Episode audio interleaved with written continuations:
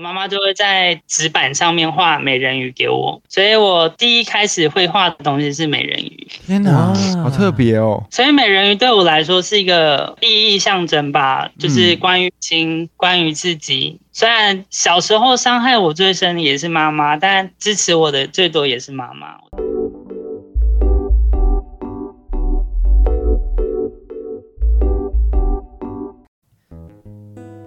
大家好，我们是臭奶呆的威嘎跟玉竹。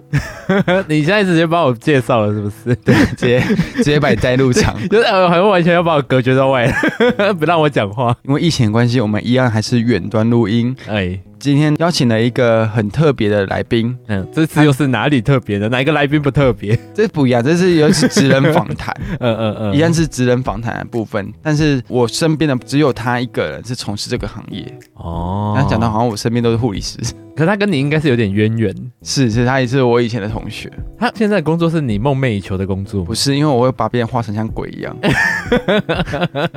不要这样子说，我也是有考到证照的，只是那边时候学校要求的部分就是把别人画成像。鬼这样子，那你要先邀请他出来吗？好好好，那我们今天邀请到的是从事彩妆业的彩妆师，叫书画妖精的绿茶，耶！Hello，我是书画妖精绿茶，大家好。书画妖精这个名字是真的你在业界用的吗？就是工作有时候会自嘲，就是跟厂商说自己是书画妖精。彩妆师其实在现场会因为要补妆啊，要调整东西，有时候会常常不吃不喝，然后。也可能就是没办法吃午餐，然后没办法喝水，没办法上厕所，嗯、叫自己妖精好像会觉得比较厉害一点，然后好像会全程要 stand by 在旁边，对，随时要看现场有没有要调整，其实是一个专注力需要蛮高的工作。就是不能吃不能喝才叫叫妖精这样子，那为什么不要叫什么书画兵马俑啊？还是说话木乃伊好了？对对对对 对对对，都觉得还不错啊。妖精比较可爱啊，感感觉会魔法，感觉比较厉害。哦，哦，这有点道理了。对对对，画一画之后，整个变成仙女等笑不出来。那厂商听完之后会觉得哇，天啊，是妖精，然后用鄙视眼神看着你。厂商都会笑笑啊，大家都会觉得气氛会比较缓，因为我其实嗯，工作现场其实因为专注力有时候太高，就是不太会跟厂商去闲聊，有时候就是用这种自嘲的方式，就大家会觉得气氛比较缓和。因为你是一个个人工作者吧？对。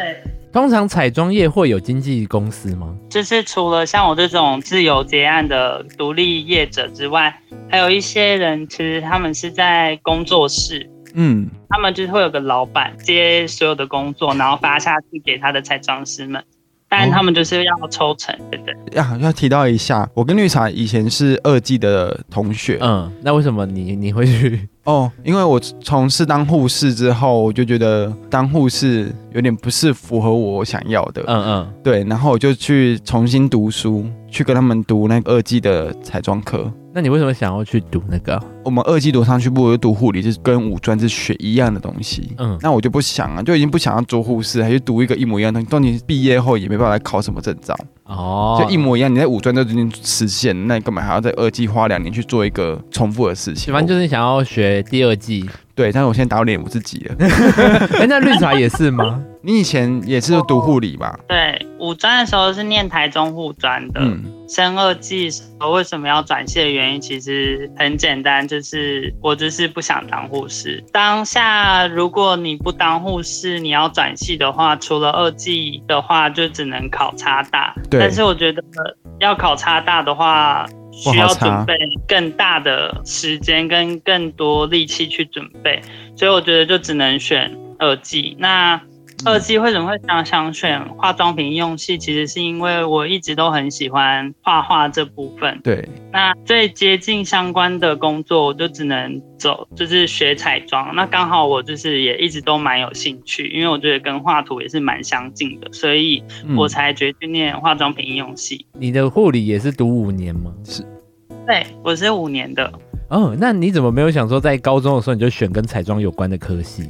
当初国中的那个学测的时候，其实因为我们那时候我们家中我姐姐还有我爸妈他们希望我去学一个就是比较经济上考量比较可行的工作哦，所以那时候其实并不希望我去念艺术相关的工作，而且因为我们家其实算蛮传统的，所以他们其实一开始是蛮反对我走艺术类，所以我就决定跟姐姐一样都是念护理，最后发现很不适合。我发现你们那个年代 是不是也是把护士当成铁饭碗之一啊？哎，这个年代也是吧？哦啊、是吗？是现在目前所有人对于护士这件印这印象就是觉得薪水高，但是可能很累、很辛苦啊。事实上也是这样子啊，因为如果一同年龄层毕业去哪个工作，可以一次就领到三到五万以上。哦，对啊。你那时候护理实习的部分呢、啊，有没有遇到什么状况是让你更坚定说你不想要从事护理这件事？嗯，其实那时候念护理的时候，我们你知道我们都要实习一年，对，跟多少时间？一年半嘛，对对对，就要去外面实习，各乱各科这样子。就那时候上了所有单位之后，发现自己跟其他同学比较不一样，就是我发现自己很没有没有热忱，嗯，就是。办法像其他同学一样，对自己的病患很有兴趣啊，对所有的病理机制啊、药物机制，我就是，我觉得我就像是想办法让他过，但也不会想要把它做到最好，就是觉得像自己像是被困在医院的妖精一样。不敢说是妖精啊，那时候觉得自己比较像女鬼。二季也是啊，现在我就不知道，太久没看到你了。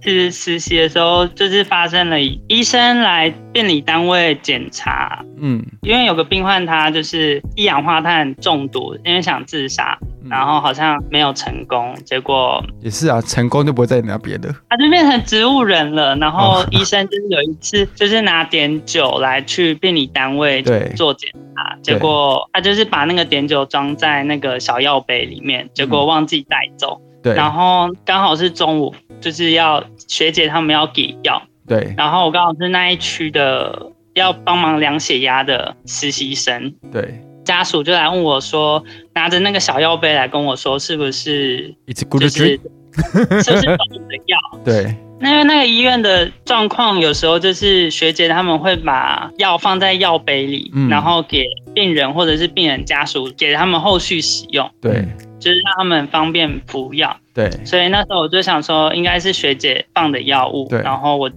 跟家属说，对，那是中午的药。结果家属就把那个碘酒灌进去，灌进去那个病人身体里面。对，过不久他就发生了一些过敏反应，但就是及时处理，其实就也没什么事情。嗯嗯嗯。因为这件事情就是有有吓到我，就觉得做护士这个工作真的是风险太大，风险蛮高。因为其实去当护士一定都是希望可以帮助到别人。嗯其实也不尽然呢，有时候也是为了钱跟现实。只是单纯想帮助别人，但就觉得这个工作真的心理负荷上真的是蛮大的。对，就那时候就下定决心，就是一定要转行，然后去做自己想做的事情。可是你在五专的时候，你就已经非常了解自己是对彩妆有兴趣的吗？我其实那时候不知道自己对彩妆有兴趣，我只是知道自己对画画很有兴趣。嗯、哦。学彩妆这件事情是我觉得跟画画最相关，然后自己想尝试的事情，就是把人的部分当画布，对不对？算是二季的时候才确定自己想要当彩妆师。那你在画的时候会觉得对方就是一张纸吗？不会耶，那不好啊。哎，不好意思，小姐，可以麻烦你躺下来吗？我的纸都不会是立起来的那种。躺下，躺下是画别种吧？没有没有，我我觉得还是有点稍微不一样，就是超级立体。人是有感觉的，你还要考量它的舒适度。对，就是一呆一呆那一种的。啊，那眼线液不要刺进别人的眼睛啊！你刺进过别人的眼睛过吗？是我，真的假的？我们呢，二季呢，就是我们是妆品科唯一的三个男生，也是三个女生。什么意思啊？我们三个都是就是圈内的，嗯，然后我们就是住同一个宿舍，嗯，就像宛如一个盘丝洞。我们戏称对外宣称我们是一个快乐三姐妹的团体。男生宿舍我们就在边边角角，但是那边充满了无比的欢乐。可是你们在那边就是很自然吗？呃，因为毕竟其他应该旁边都是直男、异男。我们从来不会隐藏压抑自己的渴望，什么意思啊？没有啦，开玩笑的，就是我们在那边其实都算是公开的，嗯、因为其实有时候有些东西就是欲盖弥彰或者盖不住。然后我我就是画画画，我们就会练彩妆。那因为我有有点粗枝大叶的，本人对化妆这件事情不在行也不喜欢。这真的假的？我不喜欢啊。他超级不擅长的，那时候他来念，我都不知道他在干嘛。那绿彩，你会觉得这个 这个同学很奇怪吗？这同学是来 干嘛的？我就觉得这同学为什么要来念这个科系？我也想要念隔壁的体院呐。反正呢，我那时候就把我的二妹妹，那是最小的小妹妹，我们就画眼线的时候，我和不隆咚直接把眼线笔插了眼睛里。超好笑，然后那眼线笔又是不是水溶性？你知道，它有一点就是带着油，或者有一点就是胶状的部分。我们另一个室友叫佳琪，他也因为戳进他眼，他超愤而 当愤而当护理师。发现这条路真的不适合你，好好笑。你看，这显得我们姐妹之间情深啊！这么多年来，我就跟他完全失联了，真的假的？所以那时候你们里面最会画的就是绿茶。我们曾经就是在彩妆上面的话，我们三个里面他们两个名列前两名。哦哦哦。这有什么好讲的？我们就是都是包办前三名的部分，一男生的部分。嗯，对对对。所以那时候你们在读那个科系，应该其他也都是女生吧？全部是女生。是 boy is girls 的部分。那你们在那时候很自在吗？如果在里面还不错吧？我算我不知道绿茶会不会觉得我们还算自在吧？因为其实都还蛮做自己的。我觉得算蛮自在的，比在护理系还要自在。因为我那时候。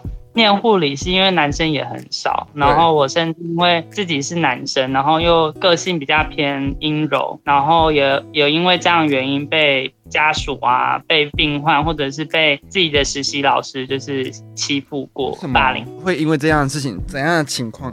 像那时候因为就自己就是因为个性真的太阴柔，然后声音啊什么的部分，然后老师就会说哦，因为你是男生啊，所以你不应该。做什么样的事情啊？你应该要搬东西啊，你应该要做男生该做的事情啊，或者是因为你是男生，所以你声音讲话要比较大声啊，什么之类的。或者哦，我懂，就是有遇过这种老师。那你们问老师说，老师你手臂这么粗，声音这么粗，这这么大声，为什么你不去搬书？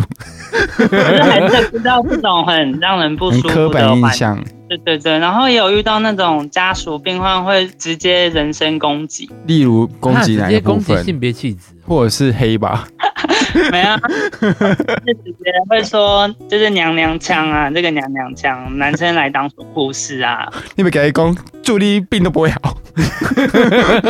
就你知道，因为我们念护理系，老师就是说什么要同理病患呐、啊，然后就要就想说。哦，他可能因为身体不舒服，所以心情不好，或者是他他的家人生病了，所以他才会说出这些话。对，一直想办法合理化他们的那些行为啊，很夸张。其实就真的是没办法，因为这些事情，就是还有爸妈对我性别特质上面的一些疑虑。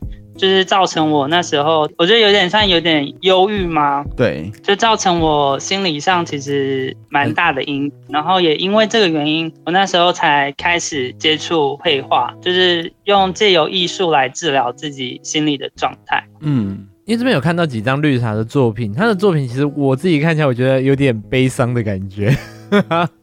就是比有点忧郁、忧郁的那种那种感觉。对，因为我那时候画图完全就是想借由艺术来治疗自己，所以我那时候所有的创作基本上都是蛮偏抑抑郁型的。嗯，有有这种感觉。目前他传给我们三张图里面，其实分别应该都有不同的意涵跟故事背景。那像第一张看到的是这个是你吗？躺在地上。然后周围都是比较昏暗的部分，然后凝视着前面。因为我觉得就是在自己成长背景中，自己常常觉得好像很难被人家理解或者是被接受，所以孤独感是就是从小到大是一直都在觉得没办法被接纳吧，就是很长一段时间。然后就连自己也是那时候那一段时间，其实是非常讨厌自己的。就是会觉得，为什么我跟那别的男生不一样？为什么不能就是跟正常男生一样？哦，一个否定期。对对对，就是对自己是厌恶的。那这张画你是大概几岁的时候画出来的？这个时候应该二十几岁吧，我记得。哇，那你现在几岁？也是二十几岁。要进的年龄不能透露哦。Oh, OK OK。哎，那那你家人大概什么时候接受你？应该是五专的时候跟姐姐出柜。嗯嗯，我只有跟我大姐出柜啦，因为那时候跟大姐出柜是因为我真的是太忧郁了，忧郁到不，就是有一次听到爸妈的朋友来我们家做客。对。因为我们家隔音可能没有很好，然后我在二楼的时候就听到我爸妈朋友对我爸妈说，就是嗯，如果自己的儿子跟你的儿子一样像娘娘腔的话，宁可不要有这种儿子啊。我爸妈就是完全没有做任何回应。嗯，那时候听到其实蛮难过的，而且我爸妈也有时候，如果我跟他们说哦，我今天被谁欺负，或者是对谁对我怎么了的时候，反而是责怪我为什么不能跟其他男生一样正常啊？怎么哈？可是听起来很过分呢、啊。经过这样的事情呢，有慢慢的淬炼出后续的作品啊，或者是在往后的路途上，你有怎么想？还是你有曾经想过什么比较不好的念头吗？嗯，我觉得自杀是一定有想过，但只有真的伤害自己的话，其实我觉得会蛮不负责任的。对。所以我觉得就想说用画画的方式来舒压。你心目中的妖精是美人鱼吗？因为我看到第二张图片是美人鱼躺在手心上的图片。嗯，因为我小时候其实一个蛮常生病的小孩。嗯，之后曾经肾脏生病，很长一段时间都是没办法去上学的。对。那时候家里没有人可以在日间照顾我，所以我都是跟爸妈去工作。嗯，怕我无聊，嗯，我妈妈就会在纸板上面画美人鱼给我。我妈知道美人鱼怎么画，所以我第一开始会画的东西是美人鱼。天哪，好特别哦。对啊，所以美人鱼对我来说是一个一个意义象征吧，就是关于亲，关于自己。虽然小时候伤害我最深的也是妈妈，但支持我的最多也是妈妈。那妈妈目前是支持你的吗？妈妈其实并不知道我目前的状况，对，但他们其实都非常支持我，就算没有特别问，然后也不会特别说。你现在目前，你毕竟已经跳脱了他们想要你走的跑道，就是护理嘛，所以以现在你的工作状况，他是非常支持你的工作。对，我爸妈跟我家人都非常支持。所以你到第三章，你就是到了伊伊藤润二的风格了吗？那个罗的那个吗？没有没有，那个就是那时候就是因为谈了恋爱，才画出那伊林的感觉。因为其实我觉得同志这段关系中，其实。你要说他已经开放了吗？我心理上吧，我觉得我自己也没办法完完全全可以在一个公众场合跟自己的男友或者另一半，嗯，卿卿我我，或者是牵手什么。我觉得就是一个空间吧，房间跟一个空间都会让我觉得两个人是有安全感的。是我其实觉得对这一张最有感觉嘛，因为你有没有特别喜欢这个动作？不是啦，是因为我能理解他的意思，哎，嗯，就是有点像那个。戴爱玲那一首歌，就是到房间里面才能呈现自己，哦、然后在外面只能当朋友，就是像戴爱玲的 MV 中那个暗的亮的那种感觉。对对对对对，他这张画就让我想到这一首歌，哎，其实大部分的同志情侣还没有出柜，然后跟呃比较要说害羞吗？私密隐秘的，对对对，不能见光的这些人来说，他们其实都会相对觉得一个隐秘的空间中是比较自在的。对，所以这个部分是你已经就是交往到第一个男朋友的部分。你觉得这张图这不重要吧？第几任男朋友不重要？对呀，为什么？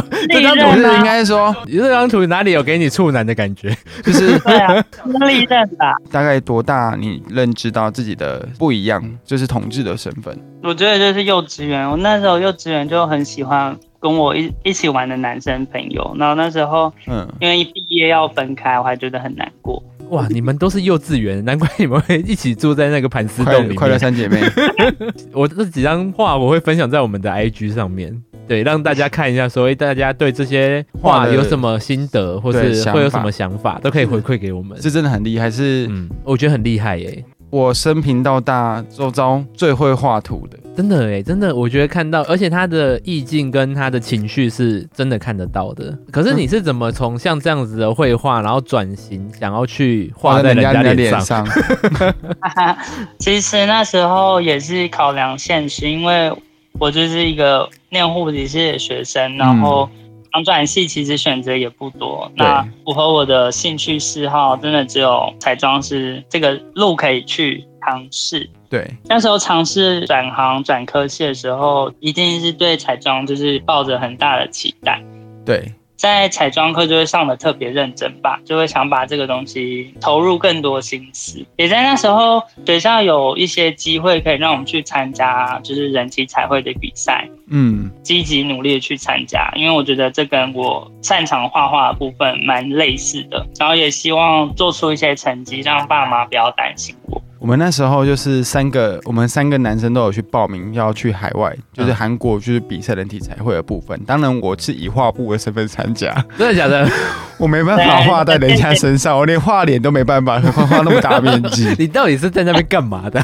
当画布啊。哦 反正高啦，然后身体很平，所以很适合当画布。对，谢谢。然后呢，我们就是两名参赛者跟一个画布的身份一起去韩国。嗯，然后那时候在作品呈现上部分，其实根本就是碾压当场的参赛选手。哦，所以就冠军吗？诶，那时候是第一名吗？冠军啊！冠军，对对对对对，摇摆的呢，画布都拽拽的出来。你这个画布有什么好拽的？拽的人，拜托。对，只是因为在做画的过程中，其实很长，不管是从以前的护理跟现在的就是二技的部分，还是都会有一些传统的思维。因为其实绿茶在作画的呈现上，他会比较想要画自己想要表达的作品。嗯。那可能他在那时候的人体彩绘上，他一开始也是想要呈现美人鱼哦，但是画布太美了，他无法驾驭。没有可以画鱼人呢？没有啦，那时候就是会跟老师讨论，那后来是选择了画了凤凰，因为过往的参赛部分获胜的都是以画动物为主哦，甚至是凤凰，想要拿得名呢？对，鸟鸟大便是美。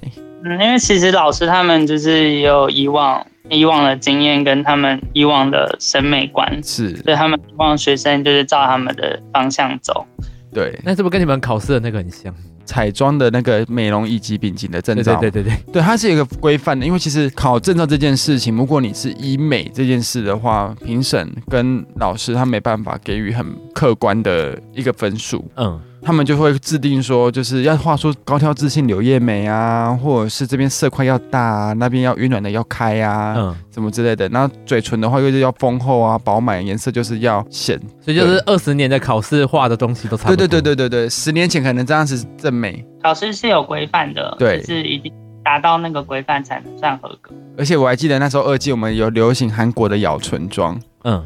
老师就觉得说那个是麦吉鸡，因为觉得那个是画不完整的嘴唇的妆。我还记得老师那时候说，谁会化妆用唇笔画，就是那么老的技巧。但现在在欧美都是流行用唇笔画。老师，我有问题，唇笔是什么？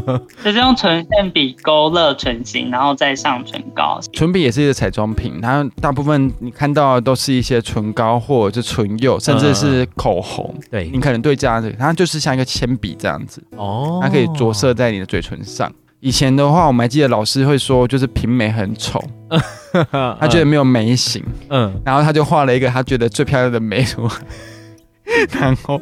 画完我们一直觉得好松，对，不怪老师，因为其实十几年前的美就大概是这样子。哦，对，哎、欸，可是绿茶在那比赛完之后，那你开始就觉得说未来一定会从事这样的工作了？嗯，其实那时候学校给彩妆业界接触的机会其实算蛮少的，所以我就真的只是抱着一个就是想要做这件事情，但不知道如何着手。其实毕业当兵完一年后，其实完全就是变成一张白纸，就是完全不知道从何下手去找这个工作。所以那时候找工作的时候，其实不知道该怎么办，因为完全没有学校没有给过这种资源，然后你身也没有任何人有这样的经验。哎，可是你们在学校的时候，呃，除了去比赛以外，老师他们不会有一些地方让人去做实习之类的事情？有啊。说，其实我们那时候实习很特别，是老师是跟我们说，因为那时候我们只有三个男生在这个科系，可是老师跟我们说，实习开放给男生机会只有两个名额，然后那两个名额是医美诊所。对啊，就是变成三个人当中有一个人没有实习机会，然后。因为我自己是已经确定，就自己不会想要当医美，不会想当护士。嗯、那时候因为我在画插画，然后认识了就是插画公司的老板，嗯、然后我就问那老板可不可以让我去他们公司实习，去学习就是电绘软体啊，或者是美设计的部分。因为我其实对这个公东西也是。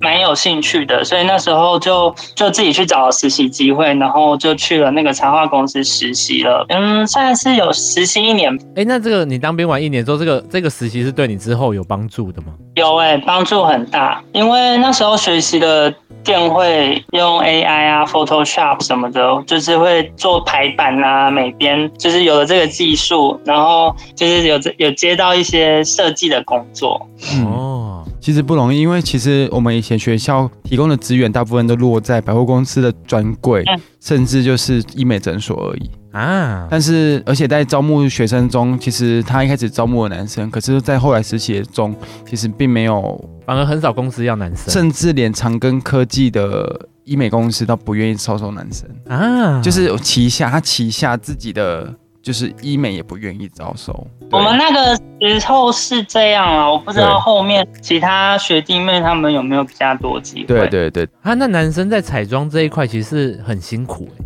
是啊，而且你看线上其实明明很多彩妆大师都是男生哦，对。但是我们没那时候实习，我我记得没有任何一个彩妆的单位吧，都是保养品。我记得实习的柜都是保养柜，没有彩妆。那你第一个接到的彩妆工作是什么？我的二技化妆品用系的学弟，嗯，因为那时候我们因为是也是在同宿舍，然后不同房间，但我们就有聊天啊，认识，然后那时候他就跟我说，他其实对化妆品用很没有兴趣，他想要转系，嗯，然后去念服装设计。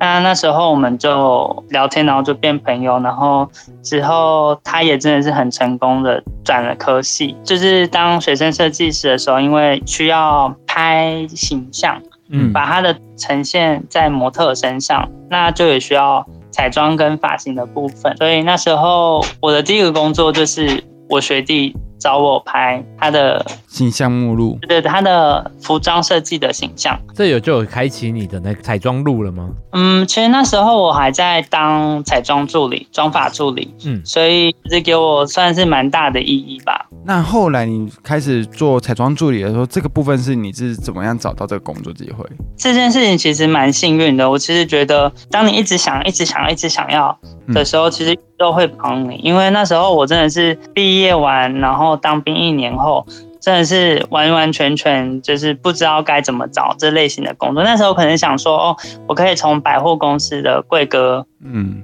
彩妆柜先开始什么什么的。但发现其实蛮难有机会，就是因为我那时候我姐姐的男朋友就是认识台北的一间发廊的老板，对，然后他们就推荐我，嗯，去跟那个老板面试看看。那时候也想说，反正就是相关嘛，就试试看。对，但我就是也没有想要当发型师，就想说试试看。对，因为想说是姐姐的朋友，就是也不好推脱。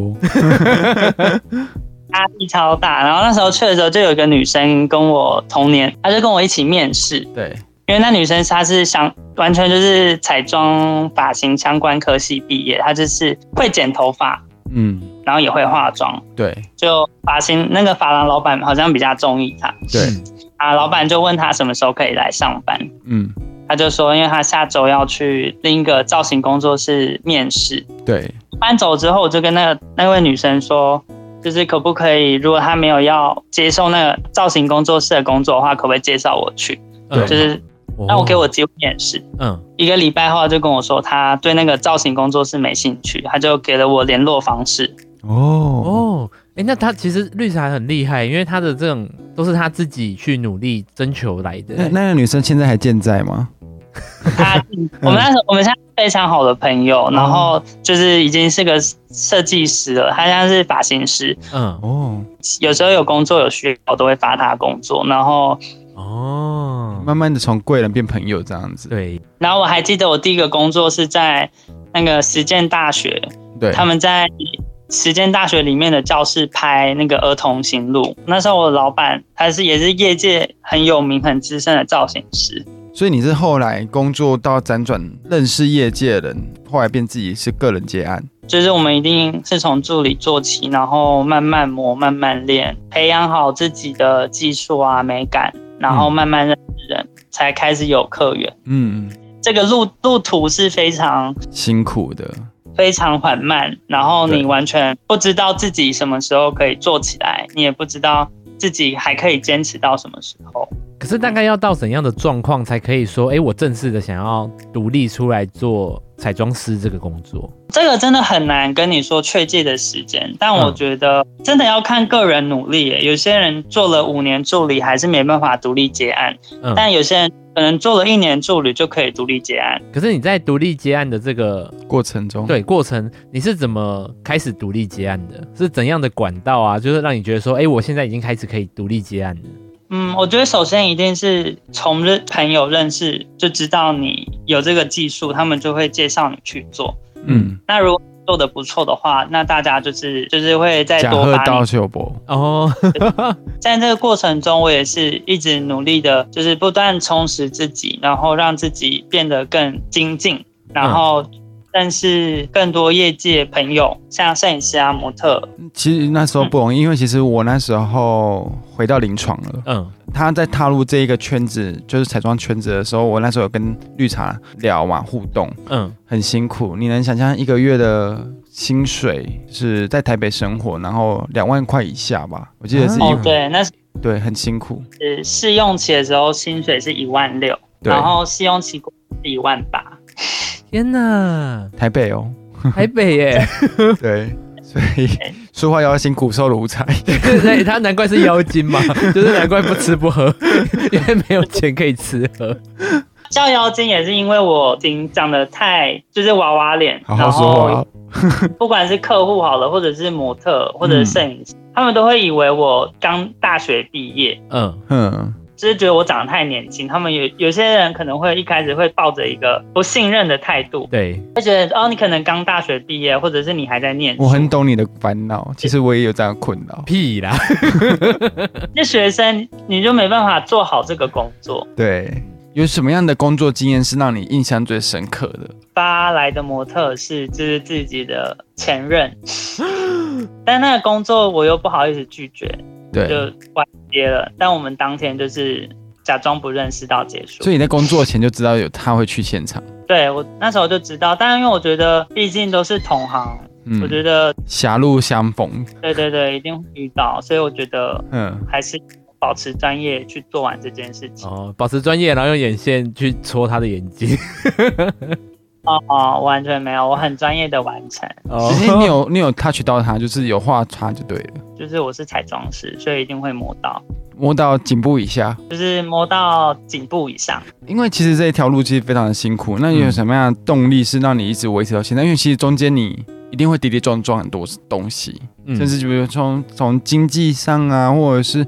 不好接案，甚至是工作上会遇到瓶颈，不好找。其实一开始，因为真的经济压力上真的蛮大的，然后我也是有困难，也不太会跟家人说，因为我不想让他们担心。那时候压力真的是大到不行吧，然后又因为工作真的是太忙，因为那时候是是正职的助理，所以其实我回家还是要还是有工作要做，我没办法说放假就是放假。重点是那时候他还要 stand by。嗯，临时可能被扣出去的时候，就是要马上出去了。诸如此类，就是其实我是觉得很难有自己的时间，也很难休假。然后那时候甚至跟就是现任对这件事情就是有分手争执过，会影响到私生活。对，就是影也影响到我生活了。哦，我真的压力大到不行，我就真的就是放弃，我就跟老板说，我没办法再做，我要我要离职。对，嗯，那后来呢？就真的就是离开了陈老板。对。那你后来还是找一样的工作吗？因为那时候在钱老板的地方工作，认识很多彩妆师，嗯，然后他们就要一些 part time 的助理，嗯，然后我就 part time 助理接，然后彩妆柜也接，然后就这样子慢慢的、慢慢的，彩妆工作就越来越多。因为现在绿茶也已经开始接一些名人了，对，已经开始接一些线上我们大家就大概一定都看过、听过的名人们了。那你在接像这些名人们的时候，你压力会很大吗？呃，一定很大，超大，因为毕竟艺人跟模特是完全不一样的，你要注意的细节也很多，然后你说话的方式啊、谈吐啊啊什么的，其实全部人都会看在眼里，特别是经纪人，经纪人就是他是决定你会不会有后续合作，或者是嗯。或者是喜不喜欢你，其实经纪人决定的因素蛮大的。所以我们在雇艺人工作的话，我们其实都是蛮战战兢兢的啦。我觉得你的意思是说，帮艺人工作化妆的时候，其实是类似帮一个客人，嗯、但是如果帮模特的话，是你觉得你跟他的那个工作关系是有点对等的，你是在帮跟他一起完成这个厂商要求的工作。不管是跟模特还是跟艺人，好了，我其实。我都把他们全部当客人，因为我觉得像认识遇到的人，其实都会变成你的贵人。我觉得，哎、欸，这个在他讲出来真的很有说服力耶，因为 他的这样子历程，其实都跟他自己遇到贵人，跟他自己努力去征求、争取，对，很有一个相关性诶。嗯，因为其实工作有时候遇到了模特，他可能会会喜欢你，或者是他觉得你做得很好，嗯，他可能有把你推荐给其他工作，嗯，每一个都是你的资源。因为绿茶他在工作的时候，其实有跟像是《火神的眼泪》那个护理师江一龙啊，嗯、像是李涵，还有那个黄成邦合作过。对，就是一些线上知名艺人。对，尤其是《火神眼泪》，我们刚看完，我觉得，哎，他的作品里面有其中一个艺人是他，哎，对，就蛮蛮惊讶的。那呈现男生跟女生的部分，男生的妆法会需要呃注意什么地方呢？其实男生妆法大致上彩妆一定是要清透，然后自然，没有妆感，嗯，这是最重的。然后男生的五官的立体度啊，会再更要求一些，嗯。头发上其实都是要看那当天的拍摄计划去决定。可是像假如你接触到像好某个艺人好了，那他会不会在跟你接触的时候就跟你说我要怎样的妆？对，其实艺人跟模特不一样，是模特他们比较不会设限，因为他们就是要诠释各种呃跟角色。那艺人的话，他们因为工作的关系跟他们形象。他们就是会有一个固定想要的样子，对，所以有时候看企划，如果今天是要做现场活动的，一定就是要他像他平常那样，然后或者是再看他自己有什么特殊的需求。但基本上是要像他们平常的形象。我懂，就是你说，比如说有一个艺人，他他在平常荧光幕前是一个清纯可人的一个女生形象，嗯、是一个娇滴滴的，但是他现在跟你化妆的时候，他在叼着烟。除非那天是拍杂志，然后编辑他们希望走不同风格，那你就可以就是尝试不同的感觉。但有时候其实也是蛮困难的啦，因为嗯。艺人就是，毕竟有时候他们想要他们想要那个样子，就是那个样子。对，哎、欸，可是这样，假如你好，你假如你跟这个艺人很不熟，那结果跟你要画出他平常的那种妆感的话，这样你不就还要去做功课，说，哎、欸，他以前是大概走什么样的路线，干嘛的？我觉得不管是画艺人还是画模特，我就是工作前一定会先做功课，就是会先问他现场有哪些人这样。不可能问啦，就是你一定是先去看他的以往的作品，嗯，跟他平常呈现的样子是什么风格。艺艺人可以啊，可是模特有时候不好搜寻。可是他说模特他可以自己创造啊，哦、没有模特有 IG 啊，你可以去找，或者是你可以看。哦像模特的经纪公司，他们都是有 model card。接到这个工作的时候，就知道说明天要服务的人大概是哪些了。一定会跟厂商要资料，我们哦，一定会问他们说模特是哪一位啊？我们要提妆发的 reference 给他们，就是一定要知道他们的型是哪一种，然后再针对要的东西去准备。嗯就是比如说，你跟厂商讨论这个风格，然后跟他说，你明天大概这个人的部分，你会怎么去做呈现？讨论部分是只有你跟厂商，会有模特的部分吗？嗯，基本上不会有，除非那个工作是模特发的。哦，嗯，还是以厂商的需求为主啦。模特喜欢其实不太重要，因为主要还是看厂商。有钱便是爸妈这样子。对，没错。那你会建议从事这一个行业的人需要具备怎么样的能力跟特质会比较吃香或比较顺遂？我觉得要做这工作，首先就是要多做事，少说话。啊天哪，我这样超不适合。对呀、啊，我们在一直爆料，我，我们多说话少做事。来宾爆料，心要细腻，然后要察言观色。那我都没有，还有要交际应酬。交际这件事尽量也可以的，可是交际有时候就跟多做事少说话会有一点。拿捏的分寸要不同。对对对，我觉得绿茶很成功啊。嗯，其实我其实不是社交型。我的第一个老板他跟我说，有些人就是长得特别突出，特别相貌特别好。嗯，有些人是交际应酬特别强，然后你什么都没有，所以你就是要靠技术。哦、哇，你们老 你们老板讲话是那么的实在啊！你从上五尊。对你讲话的人都很不客气哎，老板超直接，但我真的超谢谢我的历任老板们，嗯、老板们那些都非常对我非常严格，就是没有没有他们严格，我真的可能没办法注意到那么多事情，真的是谢谢他们。我觉得绿茶很正面的，因为如果是我的话，我从他在五专的时候听到那个谁说我娘娘腔，我就赏他两巴掌。那你 然后再到老板 讲这种话，要拿那个什么眼线笔去戳他眼睛。我觉得彩就是每个彩妆师个性都不同嘛。我因为我真的个性也算害羞，我真的也没办法走社交型的。我就就只好把自己的事情就是做好，然后就是希望厂商有就是有感受到我的用心。我好奇说，像你在最后作品的呈现，前几天的那个 rundown 都是有点变成是用口语去说嘛？那会不会作品呈现上最后是跟厂商要求会有一个落差？其实我觉得妆发这个工作其实蛮有趣的是，你呈现的作品不是你一个人能决定的，这个作品是模特、还有妆发、还有摄影师。还有造型师啊，或者是灯光师，诸如此类，就是团队所有人的努力去综合出来的一个结果。嗯，真的是大家都要讨论，然后互相尊重。那你曾经有遇过说你画完之后，结果那个人跟你说我这样子不好，我这样不 OK？一定会遇到，不管是厂商好了，或者是模特，或者是摄影师。做这个工作的过程，就是大家都会有时候会有一些建议，或者是他们的需求。对，那这时候就是一定会倾听，然后去了解他们为什么希望这么做。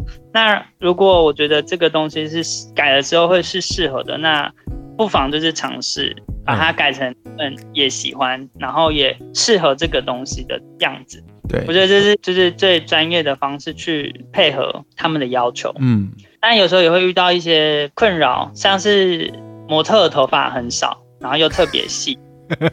我怎么觉得从头到尾在表我？就是有就是这种困难，就是头发少又特别细，然后厂商又觉得哦时间预算有限，要你一个小时妆发完。对。然后现场拍摄的时候又一直去教你做的东西。为什么他的头发就是这么的少呢？我需要蓬松感。我想要蓬松要想要卷一点什么的，但这个都是真的是需要时间去弄。但有时候厂商就是也不给时间，你就只能想办法现场把它嗯调到他们可以接受。我直接给他戴假发算了。珠化魔术师，就是还是尽力啦，尽力做。那像以前在学校学到的那些特殊彩妆或是美妆的部分，你觉得有学以致用到现在的部分吗？我觉得其实运用的机会蛮少的。你不要这样歧视外出新娘妆好吗？因为有去上了乙丙级课，所以就是知道什么显现笔啊，什么是眉笔，什么是睫毛。你说你们考那几张证照，其实就只是教你们认识那些东西。彩妆用具，你还是有个概念，知道怎么做，所以。Oh. 就是你还是看得懂，就是老师们他们，我的师傅们他们为什么要做这件事情？对，但还是很多，其实几乎所有东西还是在工作上是砍掉重练。嗯、呃，举例来说，就是像我这样脸长的人，他们以前化妆都会建议说你的腮红要打横的，嗯，对，就会看起来脸比较长，哎、呃，比较短。然后，如果你在修容的部分，嗯、像你脸比较圆的话，就是旁边两边的那个，就是腮帮子的部分，可能要打的阴影深色比较多，然后要诸如此类去调整你的脸型。这个有学以致用啦，这个概念是有。但是常常或者画完之后，我的部分都呈现像鬼一样，就是觉得画完那模特可以拿去烧。那时候在念护理，就是有去手术室实习，其实。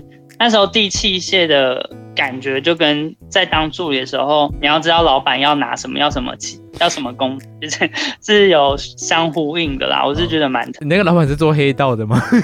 递器器械会不会听完这集的开发护理师纷纷转去当彩妆师？放骗啦！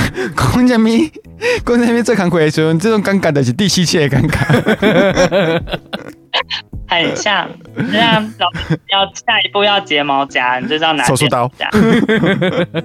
对，就是能力啦，观察的能力。对对，就知道他下一步要什么，下一步要什么。嗯，对对对。那你也可以去挑战看看啊。哦，我也在实习房待待过啊，但是我现在是麻醉师，我只能陪睡，不好意思。哦，是哦。今天很谢谢绿茶来陪我们聊聊彩妆师的一些甘苦谈。哎，那最后我们也会分享绿茶的一些作品的部分。那希望大家喜欢的话，可以订阅追踪他，那给他一些支持。哎，我们会把我们的 IG 贴在我们的 IG 的 po 文下面，然后我们也会 po 在我们的。我们的那个资讯页面可以到上面去看一下，我们会贴上他的 IG。喜欢他的作品呢，赶快去他的 IG 订阅追踪吧。刚刚我们节目中有聊到他的那三幅画，我们也会在我们的 IG 上面 po，跟大家讨论看看，说，哎，你们对于这三张图，你们会有什么想法跟看法？也欢迎到各大 Podcast 的平台搜寻“大舌头彩色的心灵交流”，欢迎到 IG 搜寻我们，留言给我们，跟我们讨论一下。我会陪着你，我们下次见。拜拜，拜拜。